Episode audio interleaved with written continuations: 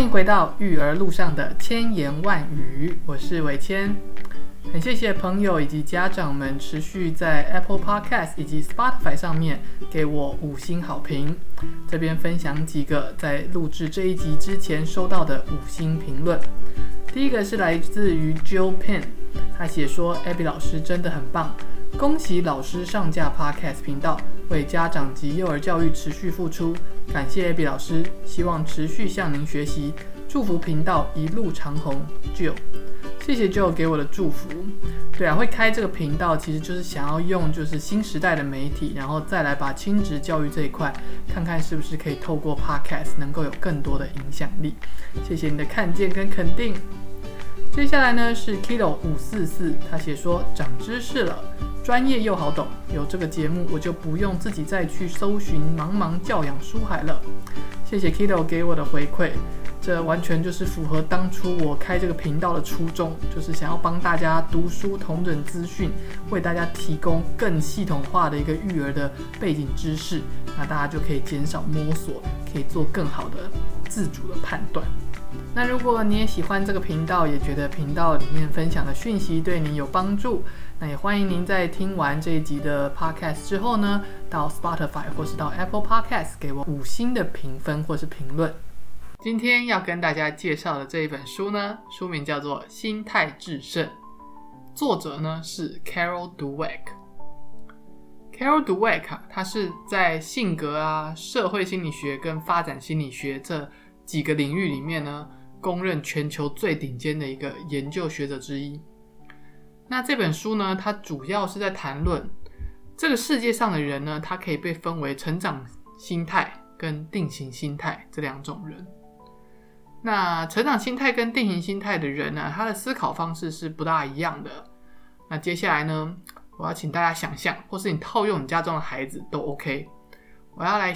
邀请你想象。哎，你现在家中的孩子，或是你想象中的一个孩子，他现在是具有成长心态。那我来带大家来体会一下这个成长心态的孩子，他会怎么样去看待他的挫折跟失败，以及他会怎么样去定义他的成功还有努力。假设你的孩子他是有成长心态的，那么首先呢，他会非常喜欢挑战哦，他会去寻求那种。有一点点超出他能力范围的任务，因为呢，他非常享受那种就是发挥自己全身的功夫、挑战自我那种感觉。那当他挑战的时候，他有的时候会碰到失败嘛。那面对失败啊，这样的孩子他会比较容易用一种平常心，就是很健康的心态去面对。那有成长心态的孩子呢，他会觉得说。诶，失败就只不过是我在练习跟挑战的一个过程而已。那这个就只代表说，哦，我现在还做不到，但不代表我永远都做不到。那我只要持续的练习，我就可以越来越厉害。所以他们是相信说，只要是透过持续的努力练习，或者是身边的人的协助，以及运用一些策略啊、安排啊，哈，他们就可以持续去发展自己的能力。所以在这边很重要的一点就是，他们相信一个人的能力是有办法透过你的投入、别人的协助，还有一些方法去持续改变的。所以对成长心态的孩子来说，成功呢，他就是不断的去挑战自己、超越自己，然后想办法让今天的自己跟昨天的自己比起来更厉害。他们比较不会去把自己跟别人去。做一个比较。好，那现在呢，我们来介绍定型心态。那我不知道你身边有没有这样的一个孩子，或者你的孩子是不是定型心态的哈？或者是你现在来想象一下，我接下来的叙述，你来想象这样的一个孩子。如果你的孩子啊，他具有定型心态的话，那他就会比较畏缩，他会比较害怕失败，因为他会认为说，呃，如果我失败的话，那就代表我这个人是。不够好的，我的能力是不够优秀的，而且在他们刚刚成长心态的关键是说，他们的他们认为能力是可以透过努力去改变的。可是定型心态的人或者定型心态的孩子，他们会觉得说，我的能力就是这样，这个是与生俱来的，这个就是我天生拥有的。所以他们会很害怕失败，因为失败就会去等同他们的身份认同。那也因为这样，他们非常害怕去让别人觉得他们很努力，因为如果他们表现出来他们是非常努力的，那是不是就代表他们没有天分，所以才需要这么努力？那更糟糕的情况就是他们很努力，很努力了，然后还是失败。这个时候对他们来说就是一个重重的打击，因为他们会觉得说。啊，我都这么努力了，还是失败，那我是不是代表真的很差？所以他们看待成功的观点哦就很不一样。他们会认为说，什么是成功？就是我不要失败。那也因为这样，他们就不喜欢挑战，因为他们不想要去面对这样的失败。失败对他们来说打击太大。好，那。成长心态跟定型心态，除了在面对这些成功啊、失败啊、努力啊、挫折啊，还有很不一样的解读方式之外，他再去面对人际关系，也有很不一样的一个解读方式。具有成长心态的人啊，他们在面对关系的时候，他们会认为，诶，每一段关系大家都是不一样的，所以呢，他们在关系当中会比较愿意去。了解跟靠近对方，然后他们会愿意为这个关系的，就是品质去投注一些努力。那如果关系当中啊，就是因为两个人嘛，价值观难免会不一样，所以如果碰到了一些冲突或是摩擦，他们会把这样的冲突当做是一个，诶，我可以更了解或是靠近对方的一个机会点。那如果是定型心态的人啊，他们看待关系，他们会认为说。哦，如果我跟你是很合的话，那我应该就要跟你一切尽在不言中。所以呢，呃，你应该就要很懂我，那我应该就要很懂你。那如果我们两个之间有比较多的磨合啊，或者在讨论的时候啊，那我可能就会觉得，嗯，那我跟你是不是不是那么适合？所以因为有这样的观点在心中，他们就比较不会为了一个关系去做额外的一些努力。那成长心态跟定型心态，他们也会去影响到一个人他未来的职业发展。假设一个人具有成长心态的话，他因为看待失败，他会觉得这是一个必经的过程，所以他看待一些挫折，他就会觉得说没有关系，我只要透过不断的练习，不断的投注心力，我就可以改变现状。那在书中，作者有提到一个就是运动界非常知名的人物，就是 Michael Jordan。他说他就是一个成长心态的一个代表。那我看到这段的时候，我其实是蛮吃惊的，因为在我小的时候，国小的时候吧，Mike Michael Jordan 就是一个篮球之神嘛，所以我就假设，我从小就假设他就是天生下来就超会打篮球。但在看了这个书里面，他对 Michael Jordan 的一个叙述之后，我才发现说，诶 Jordan 其实在高中的时候他是没有被选上第一球队的，就是他的资质是不够，不是那么好的。然后，甚至他在选大学的时候，他也没有办法去进入到他心中最想要进入的那个大学。可是他那时候就是没有放弃，他就是不断的练习，然后一直练习，一直练习，一直练习。然后他身边的人都认为，就是哇，他是一个诶有一点资质，但是又是超级努力的人。然后最后就造就了他，在我就是国小的时候，就是一个篮球之神的定位。然后大家就男生嘛，哈，每个人都想要有一双那个什么 Jordan 代言的那个。Air 是吗？是 Air，对，所以 Jordan 就是一个非常好的成长心态的一个代表。那定型心态呢？这个书中哈也有提到一些运动员，他因为承受不了一次或是两次那种失败的打击，然后从此就一蹶不振，所以就影响了他后面在这个运动的竞技场上的一些表现，甚至后面有些人就直接就是默默无名。然后在企业界也有一些经理人。他如果是成长心态的话，他为了要整顿这间公司，他可以去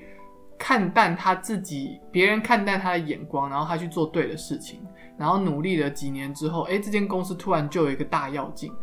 可是如果一个经理人他是定型心态的话，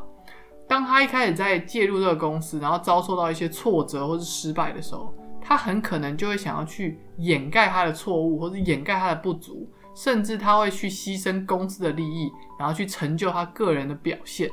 所以到最后啊，如果以五年或者甚至十年更久的这种眼光来看的话，他们反而会局限自己的职业发展，而且甚至会去伤害整个公司的营运表现。好，那我讲到这边，我不知道大家现在有没有多一点的体会对于成长心态跟定型心态？假设你有两个孩子，然后一个是成长心态，一个是定型心态，你会比较担心哪一位？那我的话，我真的会比较担心定型心态这一位。我除了担心他的一些身心健康啦、人际关系啦，我也会担心他未来的发展。那我们到底要怎么样去培养一个具有成长心态的孩子啊？那接下来这个作者在书中也有提出一些，就是可以我们去运用的一些方法跟要留意的地方。首先呢，第一点，我们要去留意我们自己在跟孩子互动的时候，我们是去传递成长心态比较多，还是定型心态比较多？比如说，当孩子犯错，或者他做不好，或者他不专心，就是他跟你想的不一样的时候，你会直接去说。哦，你怎么搞的？你怎么会做这样啊？你到底要我说几次你才知道啊？哦，这件事情我从以前到现在一直这样跟你说，你到你为什么到现在还是做不好？你为什么现在还是不专心？假设你是这样子去跟孩子讲话的时候，诶，你觉得你是在传递成长心态还是定型心态？对我们可能是在无意之间就去传递了一个定型心态啊，反正你就是做不好啊，你到底要什么时候才可以做好啊？你就是说不听。那我再讲另外一个我们经常会出现的一种互动，给大家听听看。哇，你怎么这么棒啊？哇，你怎么一说就懂啊？哇，你真的很聪明！哇，我真的觉得你是一个很厉害！哇，你真的很厉害！哇，你好棒哦！哎，大家听听看，你觉得这样是传递成长心态还是定型心态？其实这个也是在传递定型心态哦。哎，有些人可能会说。哎，可是不对啊！我在我在称赞他，我怎么传递定型心态？这个呢，就要谈到我们的第二个方法。刚刚第一个方法就是要邀请大家去觉察，你传递的是成长还是定型心态嘛？哈。那第二个方向呢，就是哎，当我们在称赞的时候，我们要去留意哦，我们称赞的是他的才智或者是能力方面的，还是是他就是多努力啊、多认真啊、多替人着想啊这种。关于情谊方面的历程称赞，对，所以第二个方法就是要去转换我们的称赞方式。我们要从那种“哦，你好聪明哦，你最棒了，哇，你怎么这么厉害”这种比较空泛的，直接称赞他才智的，切换到我们去观察到他，哇，诶，爸爸发现你刚刚在写的时候好专注哦，诶，我发现你今天很勇于的去发言，然后不怕你自己说出来的。就是是错的还是对的，所以我发现你勇于尝试，或者是说，哎，我发现你刚刚在削这个苹果的时候，你一开始虽然卡住了，你有点挫折，可是哎，你接下来换了一个拿的方式，或者换了一个握那个刨刀的方式，你在尝试新的方式，爸爸觉得你没有放弃尝试新的方法，你真的很棒。当我们从称赞才智切换到我们去称赞他过程当中那种美好的态度跟情谊。那这个时候呢，我们就比较是在传递一种成长的心态。那接下来呢，第三个方式啊，就是我们除了留意我们的话语，再来就是改变我们的称赞方式。第三个方向呢，就是我们去看孩子他做不好、犯错的时候，我们怎么去给他回馈的。因为很多人会觉得这部分很难，他就是犯错嘛，他就是让我们很生气。我们到底要怎么样去传递成长心态？那作者在这边也有提出来，就当孩子诶做的不是很好啊，跟你想的不一样，犯错的时候，我们可以把那种负面的标签，比如说啊你怎么这样，啊你怎么裤子穿歪歪的，啊你怎么那么不专心，这种负面的标签，去转化成为建设性批评。那因为很多听众的孩子国小了哈，可能会面对这种功课，所以那你也知道，尤其小男生或者那种活动量比较大的小女生也有可能。就是他们在写功课的时候，可能就是写一写，然后就东张西望，然后就不专心，然后你看着就很火大，然后你这时候就很想要跟他说：“你到底什么时候才要静下来？你怎么那么不专心？你静下来好好写功课行吗？你看你每次都这样坐不住，好，这个真的是很难去控制或是避免的。有的时候看来真的很急，然后就很气，然后就会很想要说这种话。”那作者就说，其实这样的一个贴标签，对于孩子的成长或是他的自我认同来说是没有什么帮助的。而且你这样传递，就代表说，哎，那在爸爸妈妈眼中，我就是一个静不下来、坐不住、然后不专注的小孩喽，哈。所以这种话说多了，其实你也是在传递定型心态。那到底要怎么样去把它转化成一个作者所说的建设性批评呢？你可以跟他说：“宝贝啊，当我看到你写功课的时候，写几秒之后就东张西望，妈妈看到了有一点着急，而且我有一点不是很开心，就是不是很舒服，因为我看到你在用一个比较不专注的态度在面对你的功课。”那我想要跟你讨论，诶，我们可以做什么来改善你现在的这个专心的程度？比如说，我们是不是可以调整你桌面的一些整洁度啊，或者是调整你写功课的地点，或是光线，或者是声音？还是说，我们可以做什么事情让这个写功课这件事情变得更有趣？那听到这边，你可能会想说，就写功课嘛，怎样会变得更有趣？我之前啊，在补习班教英文的时候，有的时候孩子在面对写的时候，哈，因为他们真的要写很多东西，哈，学校的那个上课可能就要一些练习，然后回家又有一些功课，那你说去补习班又要一些书写，那怎么样让这些东西变得比较有趣呢？有的时候我会用一些，比如说是计时，就是哎，我们来挑战看看，我们这一部分到底要花多久的时间，我们可以完成，我们最快的记录可以是什么？或者是有的时候我会用一些有趣的方式去跟他们说，比如说，哎，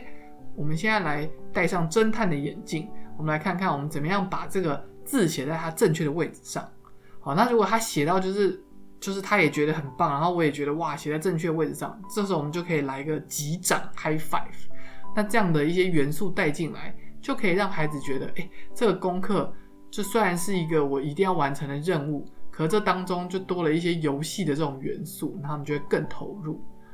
所以去跟孩子讨论说，哎，他的现况是这样。然后呢？哎，我们怎么样去一个更专注或者更有趣的地方？然后跟孩子一起去脑力激荡。其实这就是一种建设性的批评，就说你也有去表达你看到的一个感受，但是你也有跟他讨论。那我们怎么样可以去更靠近我们想要的这样的一个专注跟有趣的一个方向？那这就是第三点。好，我们可以去转化我们在面对孩子的一些。不如我们预期的这种理想的表现的时候，我们怎么样去带领他思考一个更好的可能性？那第四个我们可以去就是着力的方向呢，就是当孩子，我假设他真的态度也没问题啊，然后他也就真的是勇于挑战，结果他比赛还是输了，或者是说他就是英文啊，哈，我之前教很多文法啊，有些孩子他的那个文法吸收的状态就是比较要多一点的重复，那这个时候他还是做错了怎么办？那你面对他持续错误的这个态度也很重要。就像假设你想想看嘛，哈，你在学英文的时候，然后你可能就一直忘记说哦，第三人称单数那种 he likes ice cream，好，你可能就会一直忘记那个 like 的后面的 s，你说 he like ice cream。那假设你现在老师就骂你说，我不是教过你十遍了吗？你怎么到现在不会啊？这东西一直在讲啊，你都到现在不会。那这个孩子可能就会接收到一个比较定型心态的一个思维。那如果我们换一种方式讲，好，你就说啊，这个 he 是第三人称单数，然后这个动词后面要加个 s。不过你现在犯错，老师发现，哎，这个地方你还有不懂，所以呢，我也很谢谢你这个地方，你刚刚说的这个，让我知道，哎，你这个地方卡住。那这也是我经常在英文补习班跟孩子说的，就是说，其实老师是很喜欢你们。就算是已经就是很努力一直在练习，你们还是做错了，因为这个时候就是老师平常看不见你大脑里面发生什么事，可是要透过这个错误，我才会去发现说啊，原来你这个地方卡住了，哦，原来你这个地方还有一些混淆，那我就可以针对你卡住或者混淆的地方，再去给你一些引导，好，那我们就可以有更有效的一些互动。所以你在面对孩子，就算他的态度是正确，可是他还是持续不对，或是做错，你的回应态度也会去传递他要用成长心态看自己，还是他会用定型心态去看自己。所以这就是第四个我们可以去留意的地方。那最后一个啊，我觉得也是最重要的一个地方，就是身为不管是老师或者是家长的我们，我们是不是可以持续的去成长自己？把我们自己比较定型心态的部分转化成一个比较成长心态的状态，怎么会这样说呢？因为你你要去想哦，如果你对自己就是一个定型心态，然后你看，比如说你的同事啊、你的爸妈、你的伴侣都是定型心态，然后今天你听到这个 podcast，你觉得超棒，你就想要用成长心态来跟你孩子说话。可是你骨子里就是定型心态啊。那你在挤出成长话语的时候，你会不会觉得很 K，然后很内伤呢？事实上是真的很不容易的。所以最直接的方式就是去转化你自己的状态。那像我以前哈，在学心理学或者成长性思维之前，其实我就有发现，就是在看了这本书之后，我发现了我真的是一个蛮定型心态的人。那所以后面是靠很多自己后天的学习跟刻意练习，才转化成为现在比较偏成长心态的一个方向。那所以如果你是你也发现你自己是比较定型心态，你也不用心慌，因为很多的时候我们的定型心态。它也不是你天生就想要是定型心态，它可能是你过去听太多长辈对你的那种好厉害、好聪明啊，你怎么那么棒的这种称赞，或者是反过来，你过去长辈可能会跟你说啊，你怎么这么坐不住啊，怎么就是这么不 OK，然后你到底要我说几遍？哦，所以这些我们过去听到，不管是从父母或者是老师来的一些回馈，都会去决定我们可能会比较偏向。成长心态还是定型心态？那现在我们既然听了这个 podcast，知道这样的一个概念，我们也成年了，我们也是二二十几了，十几、二十几、三十几，我们都有能力在为自己去重新做一个选择。所以接下来呢，就要跟大家分享，当你发现你是定型心态比较多的时候，你怎么透过一些技巧去转换，把它变成趋近于成长心态的状态。好。所以，如果你发现你是定型心态比较多啊，那这这个作者在书中也有提到几个步骤，你可以参考。首先呢，就是我们要先去感谢我们的定型心态，听起来很有趣哈。刚刚我们说了这么多，定型心态就局限我们的发展嘛，让我们变得很不能面对失败嘛。那我为什么要去感谢它？因为事实上呢，这个定型心态它之所以会存在，它也是想要保护我们。就像是我过去的定型心态，我的过去真的是一个很定型心态的人。事实上，他就是一个求好心切，他就是希望我表现得更好，可以得到很多的赞美，或者是很好的成就，然后减少被人家批评的这种风险。所以我要去欣赏他这一路上想要保护我的这个用心。那在接纳他、感谢他之后呢？第二个步骤就是我们要去观察他，我们要去观察，诶，这个定型心态它什么时候会去被触发？哦，那触发了之后会带给我们什么样的想法跟感觉？那你一旦用一个第三者的角度去观察它，比较了解它了之后，我们接下来就可以去避免怎么去触发它。所以第二个步骤就是观察之后，然后避免去触发它。然后第三个步骤呢，就是我们可以去帮它取个名字。就像是我把我的定型听心态取名叫做 Apple，对，因为我叫 Abby 嘛，然后我就把我定型心态叫 Apple。然后呢，你也可以去描述一下，就是当这个定型心态，当我的 able 出现的时候，我自己整个人会呈现在一个什么样的感觉里面。然后最后一个步骤呢，就是我可以邀请这个定型心态，像邀请一位朋友一样，我跟你分享一个新的概念哦，那我想要带着你一起改变成长，然后你愿不愿意跟着我一起？对，听起来很玄哈。那我现在就透过一点自己的示范来，大家来带大家，就是来走过这四个步骤。首先呢，哦，我就是会感谢我的定型心态。我先觉察它出现了哈，啊，Apple 你来了，好，那我真的很谢谢你。哦，我跟你说一个实际的案例，就是这个 Podcast 到现在我已经录了第六遍了哈。前几遍有的时候会觉得冗词赘字太多，有时候会觉得讲的好像不是很贴近观众的心。然后有时候又觉得讲的好像太顺，又失去了一种亲切度。反正到目前为止就录了六次，所以这个定型心态可能就跑出来，他就会说：“啊，你怎么这件事情做这么久，你才录这一集？”哈，那这时候我就可以对他有个觉察，就说：“啊，Apple，你出现了。那我知道你出现是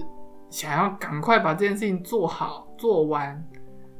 哦，不过当你出现的时候，我会觉得很着急。”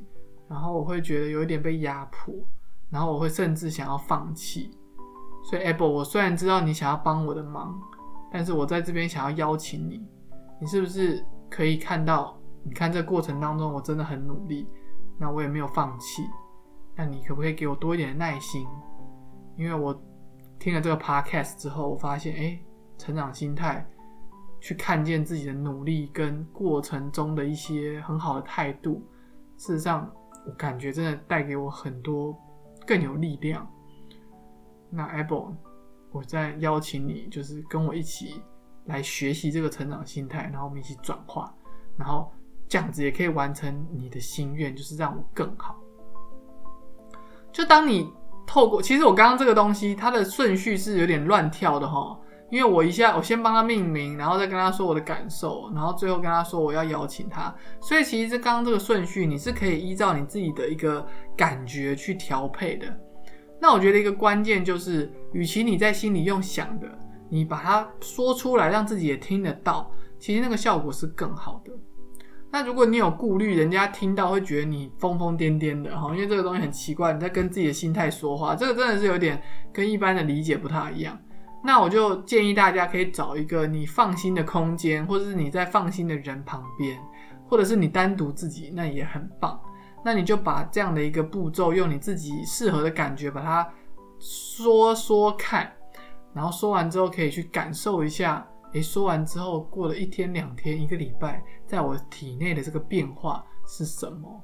那事实上，你多做几次，在每一次那个成长，就是定型心态卡住你的时候，诶，你觉察了，然后你来跟他做一点这样的一个对话。事实上，在我个人的体验当中，以及在作者在书中的回馈当中，这个是蛮有帮助的哦。所以也邀请大家，如果你觉得你愿意试试看的话，可以在家里尝试看看。好，那当我们透过这样的程序去把自己转化成比较接近于成长心态之后啊，事实上，它这个这个这一件事情就可以去影响你在跟人互动、跟孩子互动的时候，你事实上不需要太刻意的去逼自己说出一些成长的话语，你就可以在互动当中比较自然的去流露成长性的思维。好，说到这边，帮大家统整一下。所以呢，这个作者说，首先啊，如果你想要培养出一个有成长性思维的孩子哈，第一个你就去觉察你传递的讯息大概比较偏定型还是比较偏成长心态。第二个呢，你就可以去转化你的称赞，你可以把你比较称赞他能力的才智的转化成为比较称赞他过程中的那种努力的、愿意去寻求帮助的、愿意去找资源的、愿意去尝试新方法的这种。很棒的一种态度，然后第三个部分呢，你就可以去在他犯错啊或者做的不理想的时候，你可以去留意你是给他一些负面的标签，还是去给他一些建设性的批评。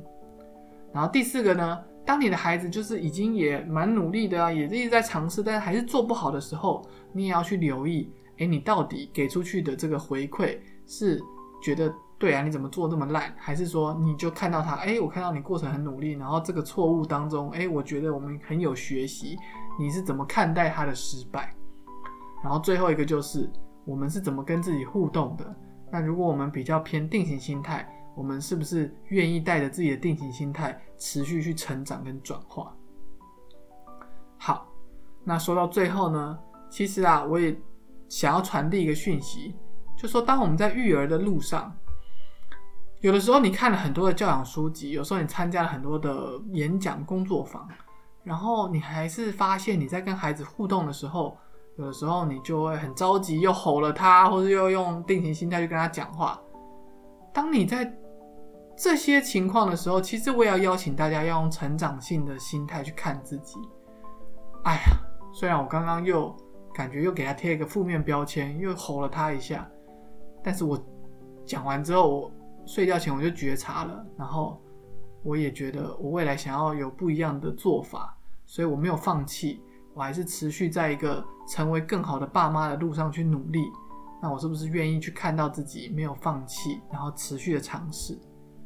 所以当你在这个育儿的路上，也是用成长心态来看待自己的时候，事实上你也会给自己更多改变的力量，然后你也会从这个肯定当中看到自己。是真的很认真、很用心的一个父母。那当我们在自己的内在对自己用更多的成长心态来看待自己，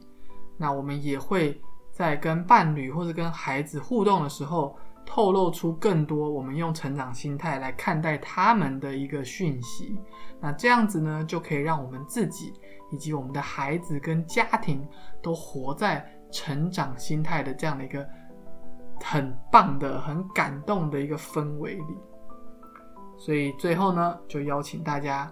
让我们每一个人呢，从听完这集 Podcast 开始，从觉察自己的思维开始，转化赞美，转化面对挫折失败的语言，然后持续的练习，让我们每一天这个成长心态的力量更壮大。育儿路上的千言万语，这一集我们就先分享到这里。如果您喜欢这一集的内容，觉得对你有帮助，也欢迎您分享给您的亲朋好友，让更多人可以接触成长性思维，让生活以及我们的思维观念都充满更积极正向的能量。那如果你喜欢这个频道，也别忘了到 Spotify 或是 Apple Podcast 留下五星评论，或是给我五颗星，鼓励我继续为大家会诊实用有系统的育儿资讯。我们下次见，拜拜。